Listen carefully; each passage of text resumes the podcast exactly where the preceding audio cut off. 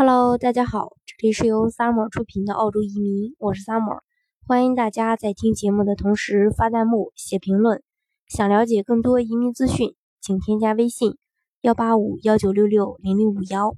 或关注微信公众号“老移民 Summer”，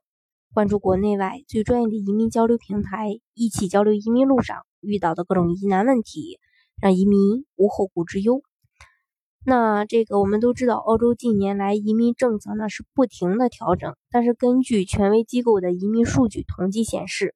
不论移民政策怎么变，澳洲呢依旧是移民们首选的一个移民目的地。那去年呢，呃，净流入一万名高净值移民，美国呢是位居第二的，净流入九千名高净值人呃这个移民，加拿大是第三，净流入五千人。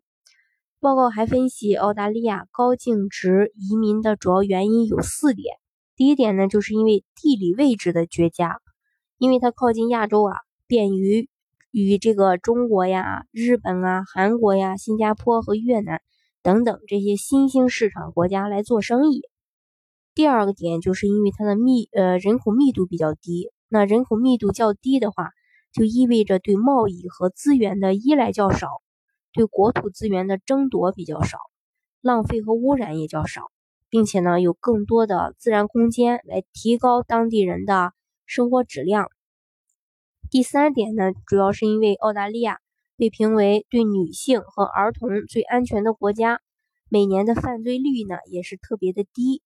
第四点就是财富增长率比较高，因为过去十年澳大利亚持有的总财富增长了百分之八十三。相比之下呢，美国只增长了百分之二十，因此呢，澳大利亚普通人现在远比美国的普通公民要富有。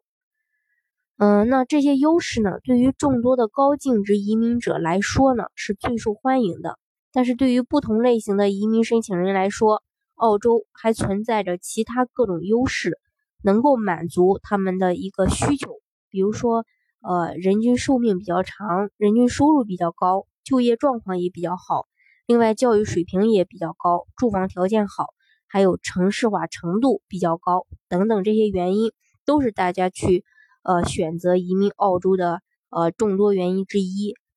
那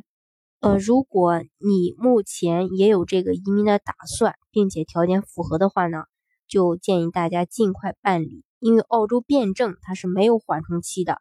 这个政策说收紧就收紧，如果大家呃错过最佳时机，那就有点可惜了。好，今天的节目呢就给大家分享到这里。如果大家想具体的了解澳洲的移民项目的话呢，欢迎大家添加我的微信幺八五幺九六六零零五幺，